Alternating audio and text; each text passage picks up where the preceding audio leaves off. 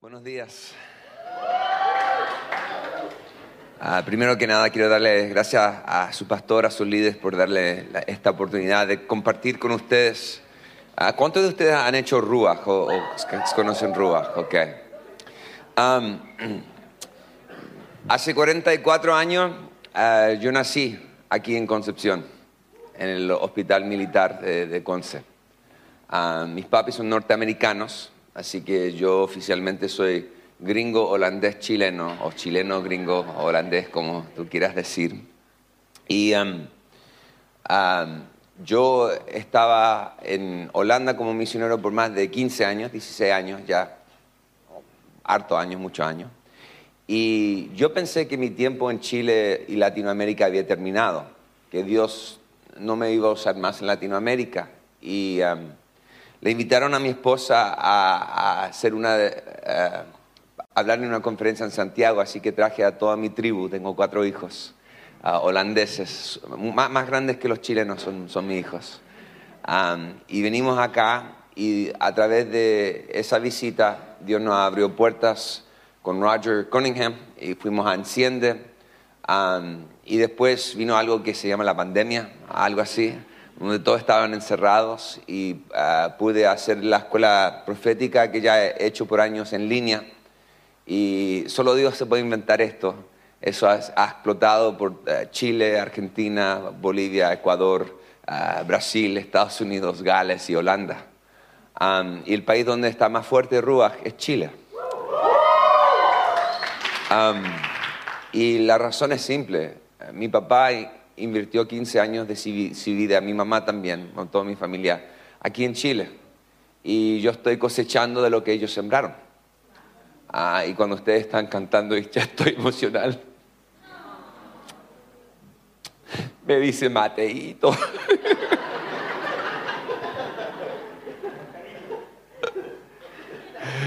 Eh, vivíamos en la calle Lautaro, acá. Y esta mañana yo pensé que no iba a poder ver, la casita, pero dije, bueno, nosotros vivíamos en la calle Lautaro. Oye, ahí está la calle Lautaro. Y fui al vecino y el vecinito, ya ahora más viejito, y me dice, pues no me acuerdo de ti. Y el hijo, pues era el cabro chico entonces. Y era bien entretenido porque alguien me llamó aquí de Conce y me dijo, eh, cuando tú tenías cuatro años, yo tenía doce. Y tú me dijiste, tú vas a pololear con esa chica y te vas a casar con esa chica. Y ahora estamos 25 años casados. Y tú me lo profetizaste como, como cabro de, de cuatro años. Así que yo, estoy lleno de emociones y está bien. Y para mí es un, regalito poder estar en Conce. Am, y, gracias. Ah, y esta mañana yo, yo les quiero, bueno, antes de, empezar, les voy a hablar mi testimonio. Yo nací siete vecinos. Supuestamente no iba a poder ah, vivir. Estaba sangrando mucho mi mamá y hasta alguien le dijo, ¿por qué no tienen un aborto? Porque está muy enfermo mi mamá. Y solamente nos metieron al ejército, al, al- al hospital del, del ejército acá, del militar, porque ahí tenían un lugar donde podían poner niños siete vecinos. Y le dieron medicamento a mi mamá, pero no le dieron, bueno, ella sintió cuando empezaron a cortar y darle cesárea, pero le dieron demasiado medicamento. Y me sacaron y ella dejó de respirar. Y em, le ayudaron a respirar de nuevo y después la colocaron en un pasillo. Y mi mamá es enfermera y ella sabía que si había dejado de respirar una vez más, podría pasar de nuevo. Y en esos momentos, la única persona que vino era una enfermera que vino para decir su hijo se está muriendo, es tan grande y probablemente no lo va a sobrevivir. Y em, mi mamá empezó a, orar el Salmo 23 donde dice, aunque ande por valle de sombra de, muerte, no temeré mal alguno porque tú estás conmigo, tu vara y tu callado me, me dan aliento. Y cuando ella oraba ese, ese versículo del Salmo 23, ese, era como un espíritu de, muerte o de, temor que subía. Después bajaba y subía y estaba literalmente peleando, luchando por su vida y la vida mía. Y ella dijo, Dios, yo ni puedo orar, Por favor, ten, que gente de Estados Unidos estén orando por mí en este momento. Y seis meses después, una mujer de Alaska, acuérdense, estamos en Chile, una mujer de Alaska le dice a mi mamá, ¿qué pasó el 12 de enero? Y mi mamá dijo, ¿por qué? Bueno, porque el 12 de enero Dios me despertó y yo pasé un buen tiempo orando por ti. ¿Qué pasó el 12 de enero? Y no lo puedo explicar, pero Dios usó las oraciones de esa mujer para salvar mi vida y la vida de mi mamá. Pero la, historia no termina ahí, porque llegó a la casa y yo era muy, muy, muy enfermizo. Mi, mi mamá dice que ella pensaba ser madre, que sabía cómo hacerlo todo hasta que me tuvo a mí. Y que yo siempre era un torbellino, bueno, todavía soy un torbellino, y que, que, yo estaba muy enfermo, y que yo lloraba mucho y, estaba muy, muy enfermo, hasta que el punto que los doctores dijeron que yo tenía parálisis cerebral y que yo nunca iba a poder hablar o caminar. Y ah, mis papis dijeron, vamos a amarlo a Mateito, Mateito, no importa qué, pero también le vamos a creer a Dios por un milagro. Y tuve, tengo una tía de California que mandó un pañuelo ungido. Mi mamá me lo puso en mis pijamas y dentro de un mes yo estaba completamente sano de parálisis cerebral. Así que yo soy un testimonio del poder de Dios para sanar. El Evangelio es mucho más que simplemente información. Es una revelación que viene y toca nuestros corazones y nos cambia completamente de adentro para afuera. Y esta mañana Dios te quiere tocar a ti. Y quiere decirte, hijo, hija amada, yo te he escogido. Yo te he llamado para que no vivas de un lugar lejano, pero que puedas vivir cerca de mi corazón. Mi mamá siempre me decía de cariño que yo era su guachito, su regalonito. Pero la palabra guacho viene de un niño que es huérfano o bastardo. y nosotros cantamos un canto, tal vez lo canto un poco diferente de ustedes, pero dice, ya no soy un esclavo del temor, soy hijo de Dios. ¿Cómo estás viviendo esta mañana? Estás viviendo en vergüenza, inseguridad, temor. Sientes que Dios está lejos de ti. Porque te quiero decir que Dios está más cerca de ti que tu propio aliento. Y cualquier mentira, cualquier cosa que la gente tal vez te han dicho a ti, que no sirves o que eres un cero a la izquierda. Escucha, en el reino de Dios no hay chusma, chusma, chusma. Todos, somos llamados para conocerlo a Él y conocerlo íntimamente. Y yo soy apasionado por, por, los dones del Espíritu Santo, la profecía, sanidad, pero no porque estoy apasionado por los dones del Espíritu Santo, yo estoy apasionado por Jesús. Y mi, mi deseo es que en esta mañana tú puedas sentir las emociones que Dios tiene para ti. Porque cuando tú empiezas a sentir las emociones que Dios tiene para ti, entonces tú empiezas a mirar al mundo de otra manera. Y no solamente al mundo exterior, pero a tu mundo interior. ¿Quién eres? ¿Cuánto valor tienes? ¿Qué puedes lograr? Estaba al lado, sentado de su pastor. Y su pastor es mucho más que simplemente un pastor. Y sentía que Dios le quiere decir a usted, y creo que también es esto una palabra para ustedes como congregación. Dios le dice, hijo amado, te estoy dando lentes nuevos. Esta es una iglesia llena de profetas, profetas de amor. Y en los próximos, en la próxima temporada habrá muchas visiones, sueños, milagros, prodigios que van a tomar lugar en este lugar. Pero el llamado que yo tengo sobre ustedes no es simplemente para una, ciudad o una nación, pero para las naciones. Así como los barcos y los buques vienen de todo el mundo a este lugar, así también yo los usaré a ustedes para tocar los cuatro rincones del mundo. Y yo he escuchado tus oraciones y como tú has dicho, Dios, danos a esta nación. Y Dios dice, yo voy a estar abriendo puertas en la comunidad mapuche. Y tú serás un padre para esa, esa comunidad. Y yo te estoy dando esta ciudad y esta nación para que tú y ustedes los amen como yo los amo. Y yo veo que había tal vez momentos en la vida donde tú te sentías pequeño, insignificante. Pero Dios dice, yo soy el que te estoy levantando a ti y a esta iglesia para dar a conocer mi amor a través de las calles y las carreteras de esta nación, de este país. El nombre de Cristo será levantado.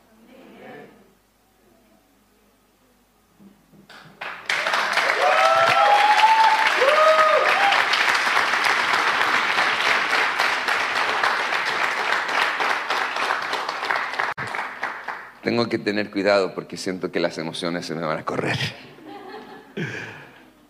Alguien me acaba de detener y me miró y me dijo, ¿te acuerdas de mí? Y obvio, estoy más viejito ahora. Así que no, no reconocía su cara y me dijo, yo soy Pedro. Y me empezó a hablar. Y lo agarré y lo abracé.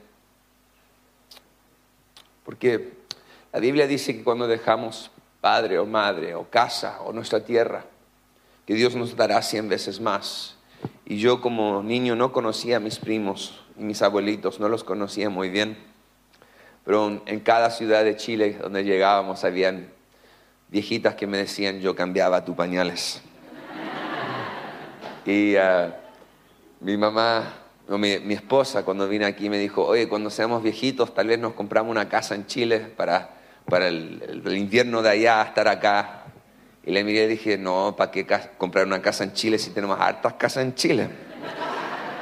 Y les voy a ser sincero, el martes voy a, despertarme y todo esto va a ser como un sueño hasta que me miran la barriga y todos los kilos que me he puesto para saber que estuve en Chile. vamos al libro de, de Lucas. Y esta mañana yo les quiero hablar sobre las emociones de Dios. Porque cuando las emociones de Dios tocan nuestros corazones, y todo cambia. La escuela Ruach que yo lidero, la razón o el lema es que nosotros podamos vivir al ritmo del, palpitar del corazón de Padre Dios. Y esto viene de, de Juan el amado. Es importante que tú y yo podamos vivir como el amado. Las mentiras que el mundo nos dice son Tú eres lo que haces, tú eres lo que tienes, tú eres lo que la gente piensa de ti. Pero esas son todas mentiras. Y Dios nos da una otra realidad que dice, tú eres mi hijo, mi hija amada, en ti estoy complacido. Vamos a leer Lucas 15, 20, antes que me olvide. Así que emprendió el viaje y se fue a su padre. Todavía estaba lejos cuando su padre lo vio y se compadeció de él. Salió corriendo a su encuentro, lo abrazó y lo besó. En esta mañana yo te quiero hablar de las emociones de Dios, pero también el beso de Dios. Que Dios te quiere besar, Dios te quiere tocar. Dios no desea que tú vivas como un guachito pero que tú puedas vivir como un hijo, una hija amada.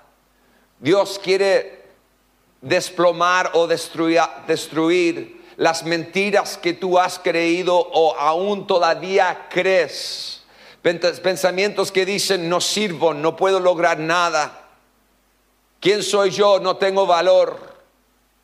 Yo estoy creyendo con todo mi corazón que el Evangelio nos da la capacidad de destruir la mentalidad de miseria y pobreza.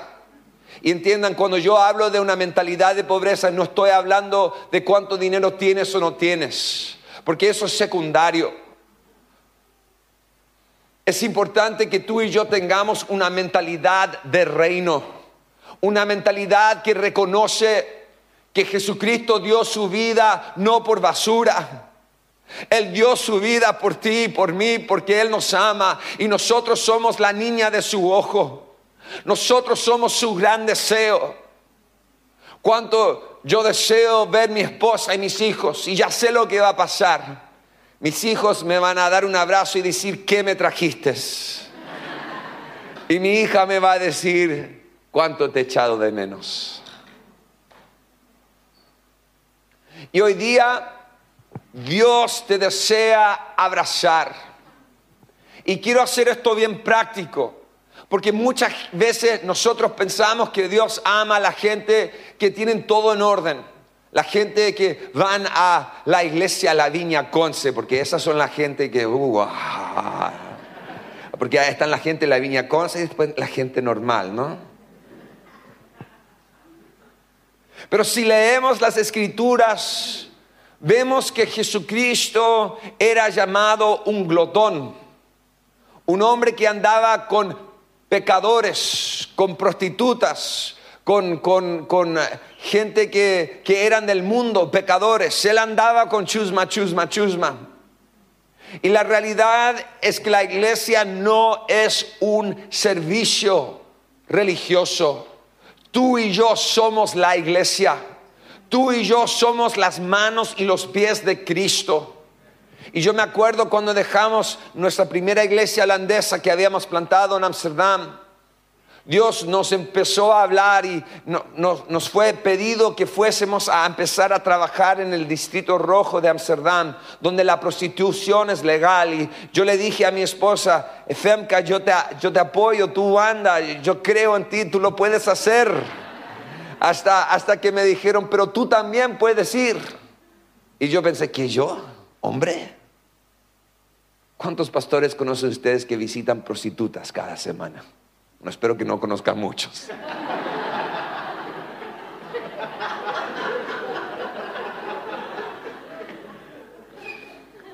Y yo me acuerdo que estaba orando y sentía la voz de Dios que me dijo, libera a mis hijos, libera a mis hijas, como Moisés le habló, como Dios le habló a Moisés sobre el pueblo de Israel.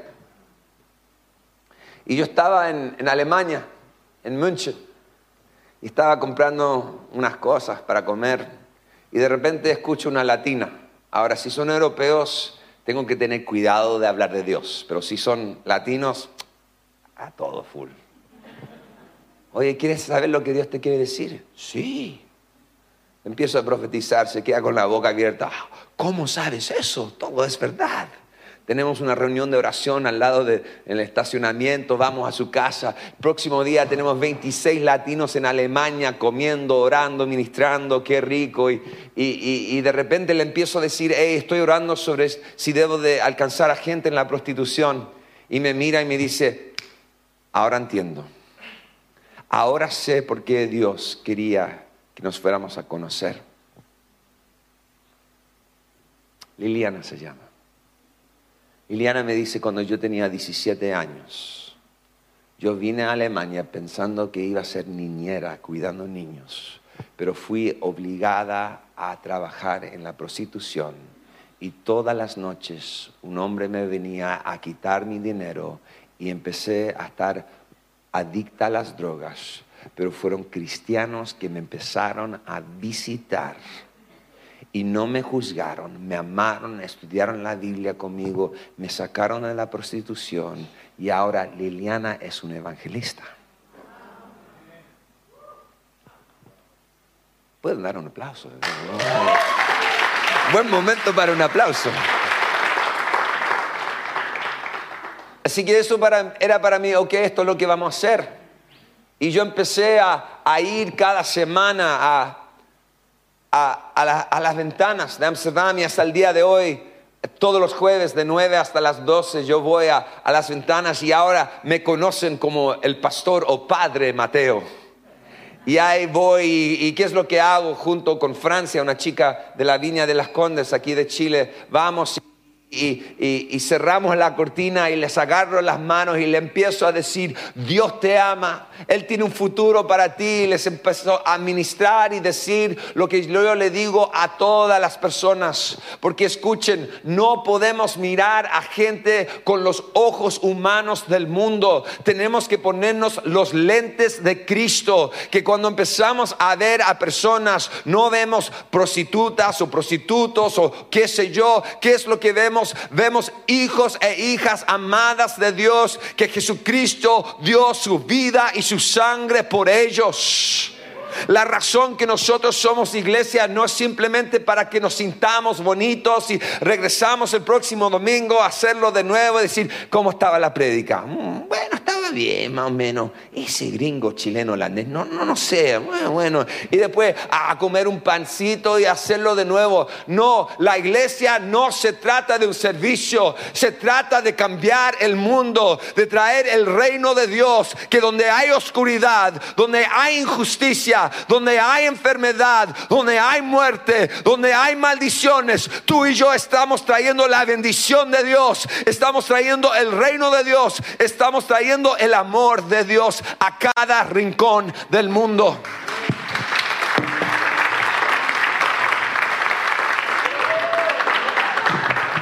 Ya me va a salir lo pentecostal, aleluya, gloria a Dios.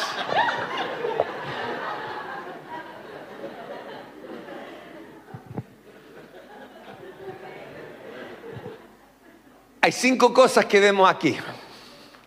Estas son las emociones que Dios tiene para nosotros y que nosotros podemos tener para el mundo. Lo primero que vemos aquí es que el hijo ya está regresando al padre. El hijo ya está diciendo, padre, no soy digno. No soy digno de ser tu hijo. Déjame ser un siervo. Y lo primero que Dios te quiere decir esta mañana es que tú ya no tienes que vivir como un esclavo, no tienes que vivir como un siervo, simplemente tratando de sobrevivir. No, Dios te llama para vivir, para que tú puedas florecer y tener shalom. Porque ¿qué es shalom? Shalom es mucho más que paz. O la palabra sozo, que significa salvación, representa también sanidad, liberación, prosperidad, florecimiento. Y la Biblia es muy clara que nosotros debemos de orar y trabajar no simplemente para la prosperidad de nuestra iglesia o de nuestra familia, sino de nuestra nación y de nuestra ciudad. Concepción debe de ser diferente porque nosotros vivimos aquí. Porque nosotros amamos a Concepción como Dios ama a Concepción. Que nosotros como Jesucristo podamos mirar sobre esta ciudad y llorar y decir, Dios, danos esta ciudad, danos esta gente, danos la gente que nadie más quiere, danos los, los, guachitos para que los guachitos puedan ser hijos e hijas amadas. Lo primero que, que, deseo en este día es que tú puedas cambiar tu perspectiva de ti mismo. Porque la manera que tú te miras a ti mismo va a influenciar cómo tú miras a otra gente. No es por nada que Jesucristo dijo que el mandamiento más grande era amar a Dios y amar al prójimo como a ti mismo. Como tú te amas a ti mismo, va a influenciar como tú amas a otros. Pero todo eso depende de cómo ves a Dios. Ves un Dios que, te, está enojado contigo, que te quiere dar un combo, que te quiere pegar o que está ausente o que no te ama.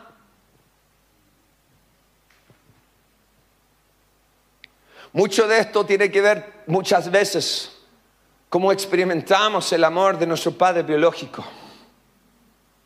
Así que uno de los pasos más grandes es, dividir y separar lo que experimentamos de nuestro Padre, sea bueno, sea malo y vivir lo que verdaderamente es nuestro Padre Celestial. Caminando por las calles de Valparaíso y Viña del Mar, una ciudad que en 1909 hubo un gran avivamiento que arrasó por todo este país. Pero al ver las calles de Valparaíso leía letreros y cosas que me mostraba un espíritu de huérfano un espíritu que odia a la autoridad, que quiere destruir. ¿Por qué? Porque no han sido amados, han sido rechazados. Y, quiero que me entiendan bien, entiendan mi corazón. No me estoy metiendo a la política porque el reino de Dios no es izquierda ni derecha, es algo muy diferente. Y nosotros hemos llamado para amar a todos. Pero lo primero, la primera emoción que vemos aquí es cuando el hijo estaba lejos, su padre lo vio. ¿Quién ves tú? ¿Quién te ha dado Dios para que tú veas? Y seamos sinceros, la mayoría del tiempo, bueno, ustedes no, yo hablo de mí mismo. Yo estoy muy ocupado haciendo cosas, llenando mi agenda, que muchas veces no veo las personas que debería de ver. Y quiero serles sinceros. Las personas más importantes de mi vida son mis hijos y mi esposa. Alguien le preguntó a, mi hermana, oye, Michelle, ¿cómo puede ser que ustedes son hijos de misioneros, de pastores, y todavía aman a Cristo? Y suena chistoso, pero es una realidad que mucha gente que se han creado en una iglesia, que sus padres son líderes, la iglesia es más importante que los niños.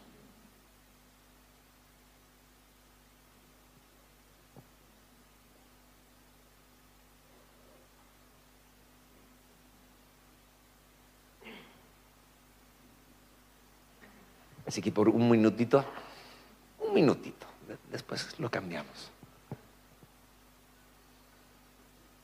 Todos ustedes son niñitos de ocho años. ¿Está bien? ¿Está bien? Ok. Quiero que hagan esto. Pon sus dos pies en el piso, si alcanzan el piso.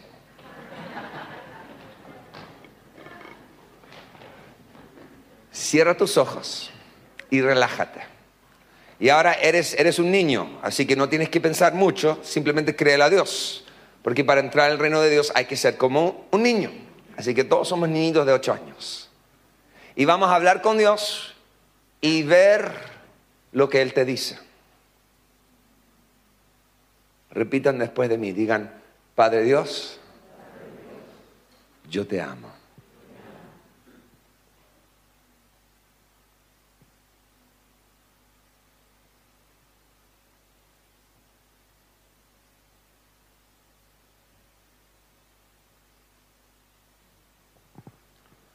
Padre Dios, ¿cuánto me amas?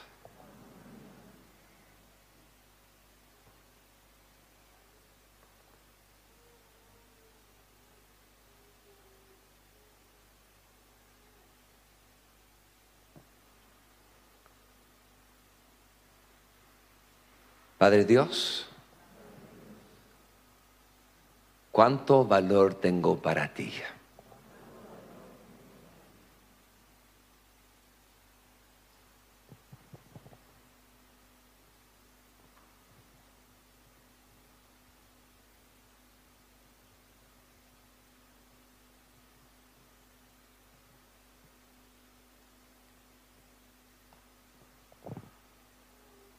Padre Dios, puedo sentarme en tu regazo.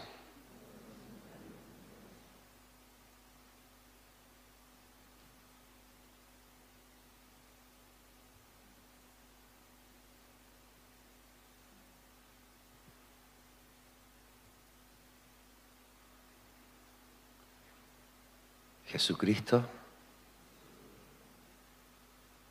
¿quieres jugar conmigo?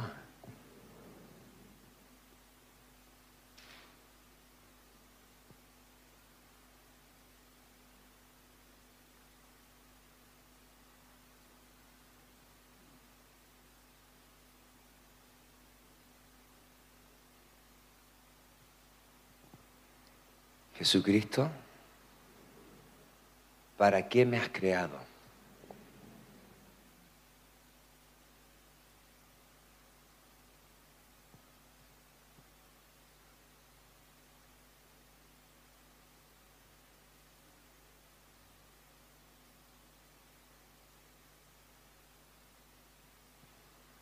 Espíritu Santo,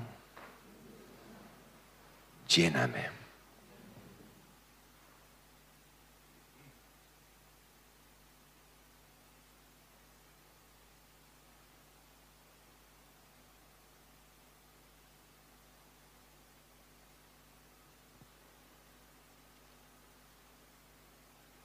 Ahora tus manos y usando tu imaginación, dile, Espíritu Santo, ¿qué quieres poner en mis manos?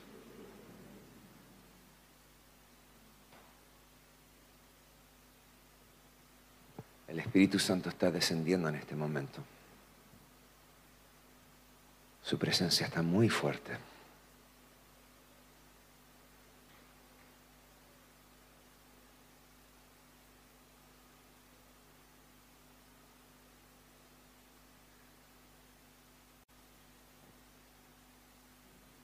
Espíritu Santo, ven.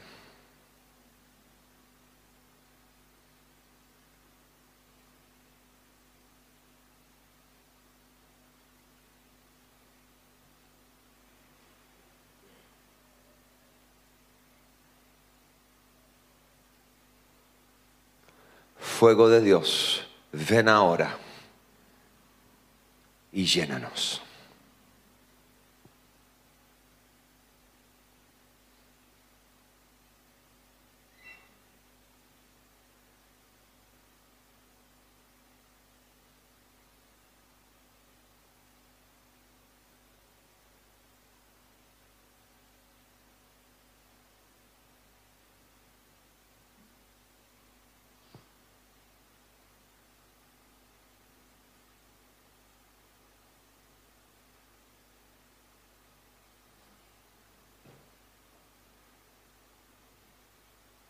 Disculpa que los interrumpa. Si me pueden mirar una vez más. Dios está obrando. No quiero romper lo que Dios está haciendo, pero tengo algunas otras cosas que quiero compartir. La presencia de Dios está muy fuerte en esta está por todas partes, pero lo estoy viendo sobre esta dama aquí que tiene el, el pelo como tienes una camisa negra, no atrás, esta, esta dama. ¿Puedo darle a usted una palabra de Dios? A ti sí. Dios dice, te amo mucho, con un amor eterno. Y veo como una tienda, es como una peluquería, una tienda de, donde mucha gente se juntan a trabajar. Y veo simplemente que Dios te viene y te toca ahora y te da un beso grande. Y te dice, yo te amo y yo he visto tu corazón y he visto las cosas injustas que te han pasado. Y yo soy un Dios que obra cosas malas y los uso para bien. Y Dios en este momento está tocando tu espalda. Ah, y te está tocando la parte de arriba y también la parte de abajo. Y Espíritu Santo, gracias por tocarla. Y Él simplemente dice que, que te ama, te ama. Y que Él dice, no te preocupes, porque Él, es este, él va a estar moviendo las piezas en lugares donde necesitan estar. Y Dios dice, yo soy un Dios de restauración y de honor. Y todo lo que has perdido, Dios dice, yo voy a estar restaurando. Yo te bendigo en el nombre de Jesús.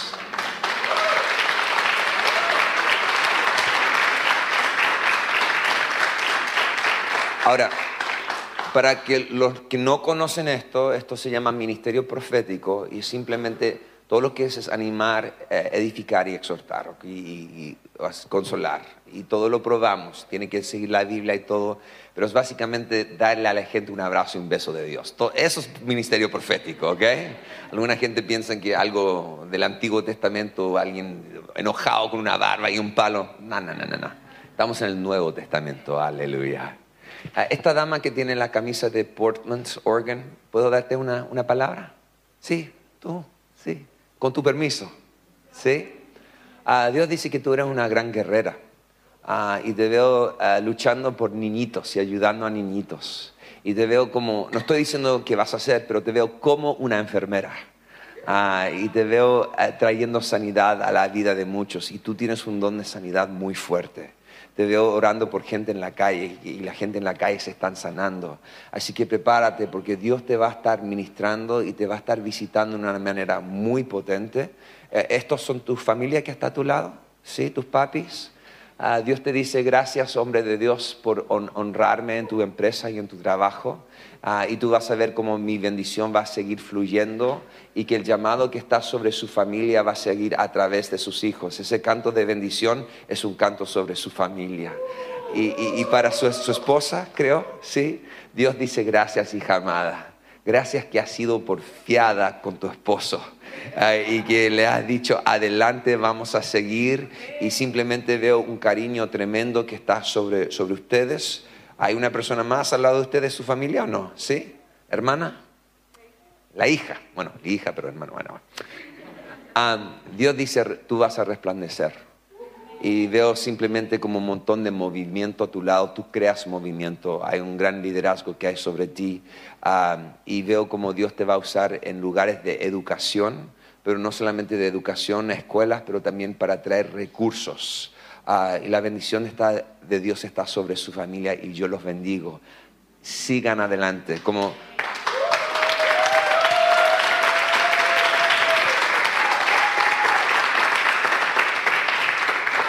Como dicen los mexicanos, no se achicopalen. Adelante. Dios tiene un gran llamado sobre sus vidas. Amén.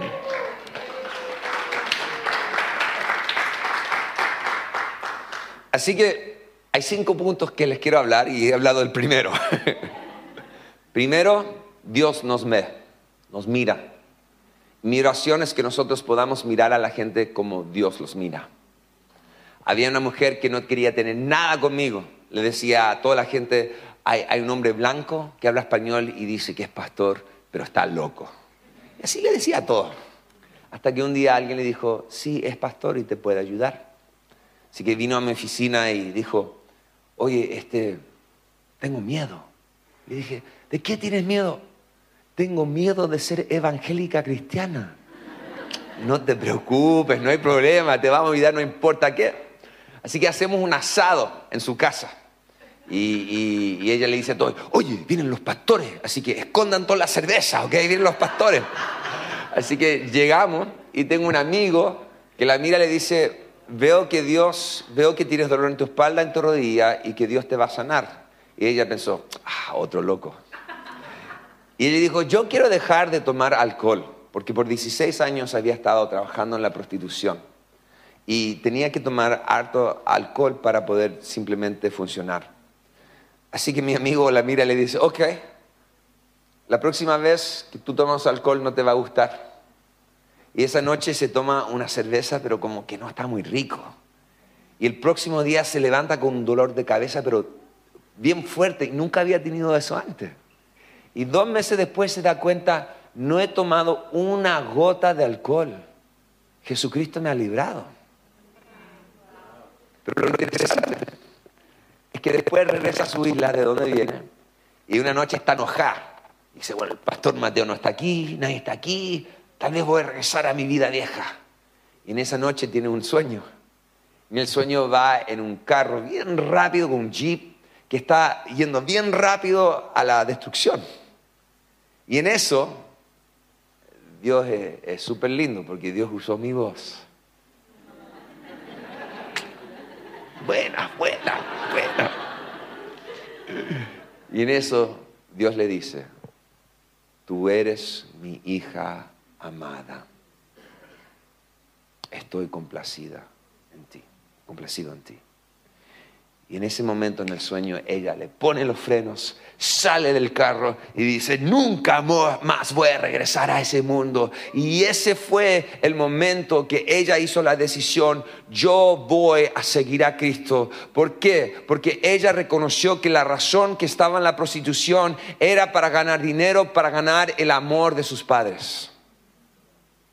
Ella quería tener amor y cariño aceptación, porque todos están buscando a Jesucristo, pero no saben que es Cristo que los está, que están buscando. Y en eso ella se paró adelante de un grupo como este y dijo, la ayuda práctica es buena, es bueno tener ayuda práctica, pero lo que a mí me sacó de la prostitución es el amor de Dios.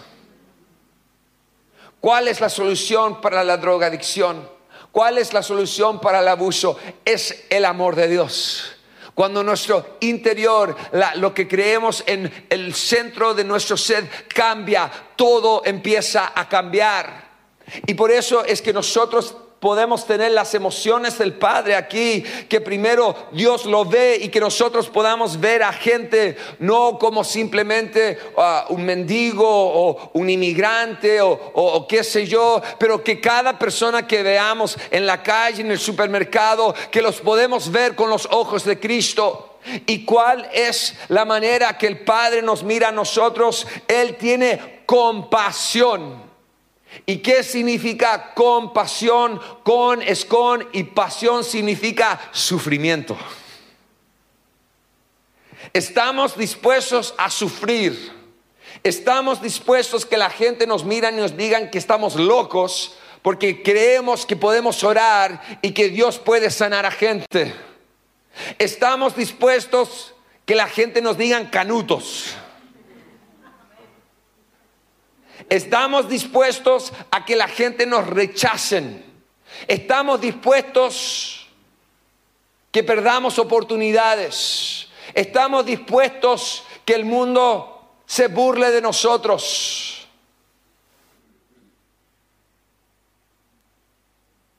Yo estaba esta semana en la Torre Grande ahí en Santiago, caminando, tratando de bajar un poco de estos kilos y de repente veo a una mujer ahí con dolor en su, su, hombro. Y yo pensé, ya, tiene dolor en su hombro. Así que voy y le voy corriendo. Disculpa, señora, señora. Disculpa, este, yo soy pastor y, a mí me gusta orar por la gente y vi que usted tiene dolor en su hombro. ¿Puedo orar por su hombro? ¿Y, qué, qué significa eso? Simplemente voy a bendecir su hombro y que Jesús toque su hombro. Ah, bueno, ya no hay problema ahora. Así que ahí estoy poniendo mi mano ahí. Jesucristo ven, toca su hombro, sana su hombro. Y la señora de repente la miro y está así.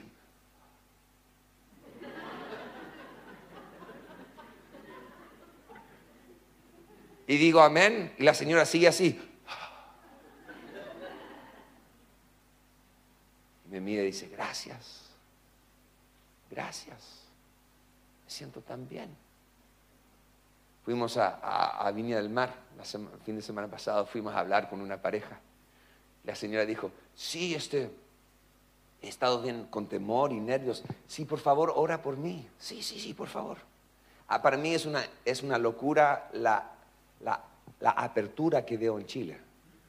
Ustedes hablan de un avivamiento, ya tienen un avivamiento. La, apertura que tienen y cómo la gente anda buscando en tarot y puras cosas. Muchachos, nosotros tenemos el Espíritu Santo que mejor que cualquier tarot. ¿Ok? Así que, así que esa mujer está ahí dice, oye, en los últimos días veo puras mariposas. En mis sueños. Eh, estoy viendo mariposas acá. Y le dije, bueno, ¿usted quiere saber qué, qué significan mariposas? Sí, ¿qué significa? Una nueva vida en Cristo. ¿En serio? Sí, esto, una larga conversión más corta.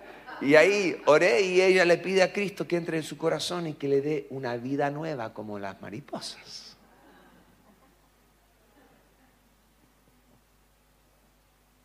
La segunda cosa como Dios nos mira es con compasión. Primero, nos ve. Segundo, tiene compasión. Y tercero, Aquí sí me va a salir el pentecostal, ¿ok?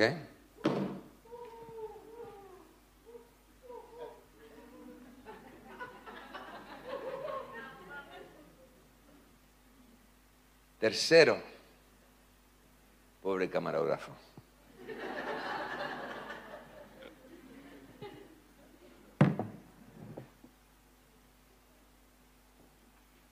quiero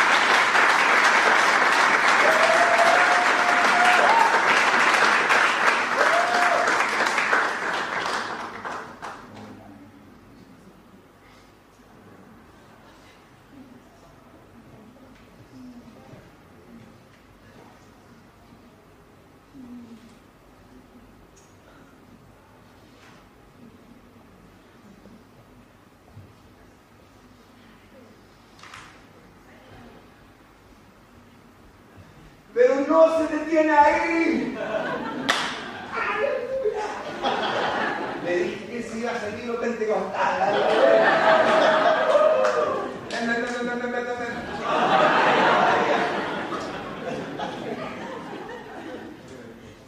Hay cinco cosas.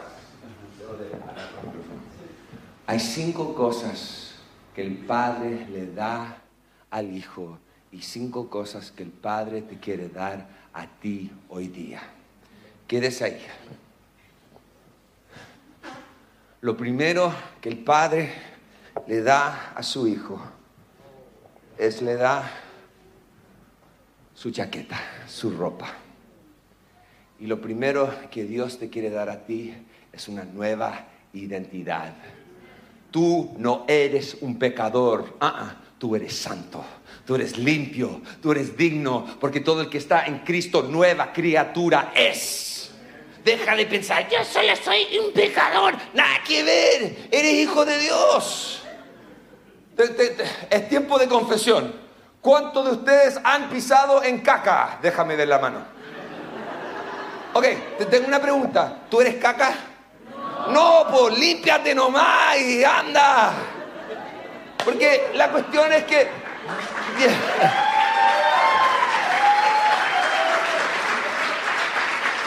Dios te da una nueva identidad, nueva ropa. Ahora, no te voy a dar mis zapatos, pero lo segundo que Dios nos da son zapatos. ¿Y qué representa zapatos? Shalom, el Evangelio. Y no solamente shalom, representan estabilidad. Y no voy a hacer todo el estudio ahora, pero también en el Antiguo Testamento, cuando alguien se casaba, si se quitaba la sandalia, representa también estabilidad en matrimonio y los hijos. Para que podamos ser gran padres y madres. ¿Qué más le da? Le da un anillo. ¿Y qué representa un anillo? Un pacto, pero también representa la tarjeta de crédito. ¿Qué más le da?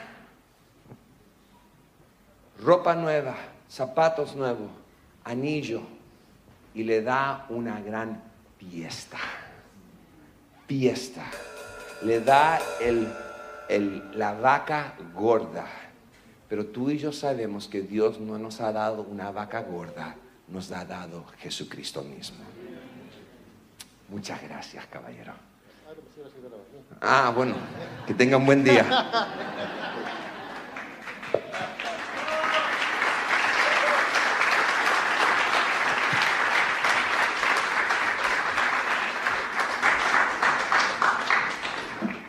Ahora, en 10 minutos se van a sanar un montón de gente. ¿Están listos?